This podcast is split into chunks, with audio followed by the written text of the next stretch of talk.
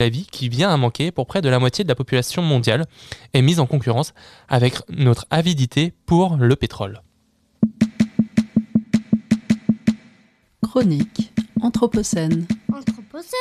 Anthropocene Chronicles. Anthropocène. Bérénice gagne.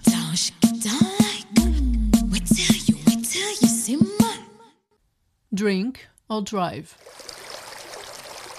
Contrary to what you might think, I'm going to talk about water, water and oil.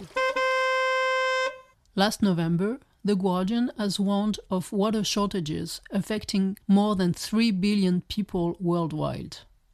In 20 years, the amount of fresh water available per person has decreased by 20%, and billions of people will face chronic food shortages. The article blames climate change, of course, as well as increased demand and what the author calls poor management. Not a single word about oil, though. Yet, the French organization Les Greniers d'Abondance, which brings together people from research and from the field to act on the food resilience of local areas, clearly demonstrates that the global food system is entirely dependent on oil. Besides, oil has a much more direct impact on the planet's freshwater supplies. It pollutes them. In October 2020, a journalist from Le Monde reported on the plans of the Bridge Oil Company, which currently operates two oil wells in the town of Nonville, less than 70 kilometers south of Paris in France. The company plans to drill 10 more wells in the area of two groundwater catchments that are strategic for the water supply of the French capital. A geologist from the oil company tries to reassure by mentioning the cementing of the structure to guarantee the sealing of the drilling over time. Still, by turning our gaze towards Canada, we discover other devastating effects of oil exploitation. The oil industry is leaving behind an increasing number of remnants that go by the moving name of orphan wells, whose risk of leakage threatens the soil and the water table. Let's take a step back to understand what happens during drilling.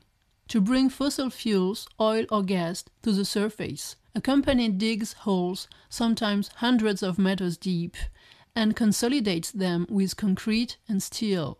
When these wells are no longer in use, the company is required to clean them up by plugging it with cement and removing the top, such as pumps and pipes. After a well has been abandoned, the land can then be reclaimed. When it comes to orphaned wells, there is no longer a company responsible for the high cost of cleanup. The slowdown in the growth of the fossil fuel sector has indeed caused bankruptcies. These orphaned or abandoned wells are not a handful of infrastructure left behind in the Canadian wilderness. There are nearly 94,000 in Alberta, 24,000 in Saskatchewan, and 10,000 in British Columbia. As the oil industry fails, taxpayers are likely to pay the bill, which could be as high as $100 billion. Without delay, the Saulteau and West Moberly Lake First Nations in British Columbia are preparing to restore polluted land occupied by inactive wells. Radio Canada reports on the work of Carmen Richter, a biologist with the Saulteau First Nation, to revegetate wells with native plants. These plants decontaminate the land, but they also have a vocation to restore their original function. Ethnobotany thus makes it possible to reconstitute the use and function of the land in pre colonial times, in particular by questioning the elders and the stories. This recovery to the natural state before oil is not a whim of a nostalgic indigenous community, but a way to ensure future food security. Another continent, another once colonized land, same grid for oil. According to the conversation, Canadian oil company ReconAfrica plans to explore for oil and gas in protected areas in southern Africa, Angola, Botswana, Namibia, Zambia, and Zimbabwe. It will use conventional techniques and fracking. This latter technique threatens to pollute water resources in countries where fresh water is already scarce. Further north, Lake Chad is under threat.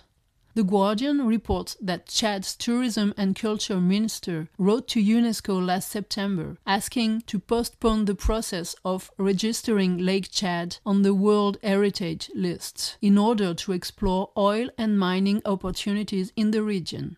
Lake Chad is home to 45 million people and provides them with water and resources. Its surface area has been drastically reduced since the 70s due to drought and increased irrigation needs because of population growth. Exploration projects for fossil fuels have come at a bad time. Studies conducted as part of the World Heritage application had revealed an increase in the size of the lake in recent years. The oil industry's entry may also exacerbate tensions in the region. An analysis published by The Conversation highlights the role of the shrinking Lake Chad in its instability. It is causing a loss of livelihoods, encouraging crime, migration to urban centers, making it easier for terrorist groups to recruit. Management of the shrinking lake has caused conflicts among the states that depend on it, and this has made it more difficult for them to collectively fight insecurity in the region. The lake is central to regional stability. To achieve peace, countries should focus on reviving the water body rather than on military activities. This conclusion is similar to that of a Novethic paper on the effects of climate change on armies. Access to fresh water is already a significant factor of instability and will pose a major global security problem by 2030. However, Nothing seems to stop our frantic quest for oil. The New Republic revealed that the US oil giant ExxonMobil has recently planned to increase its carbon dioxide emissions 17% by 2025 while doubling its earnings. Recently, the online science magazine Phys.org announced the start of the gigantic Vostok project in the Arctic by the also gigantic Russian oil company Rosneft. It has been forecast to create 130,000 jobs, including the construction of a 770 kilometer oil pipeline and a port. Vostok project should allow access to estimated reserves of around 5 billion tons of oil. However, the Arctic is not what it used to be. This vast reservoir of fresh water is melting.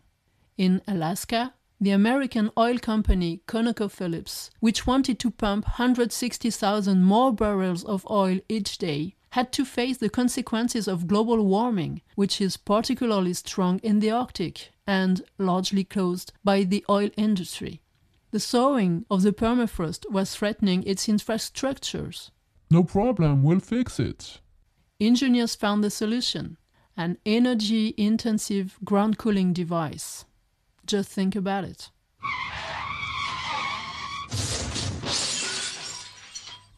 Find the references and much more on Anthropocene 2050 website. See you next week. Chronique Anthropocène Anthropocène. Anthropocene Chronicles Anthropocène. Bérénice Gagne. Et c'était donc la chronique anthropocène de Bérénice Gagne. Vous pouvez retrouver cette chronique en podcast sur son déclat ainsi que l'intégralité de notre émission. Notre émission qui touche d'ailleurs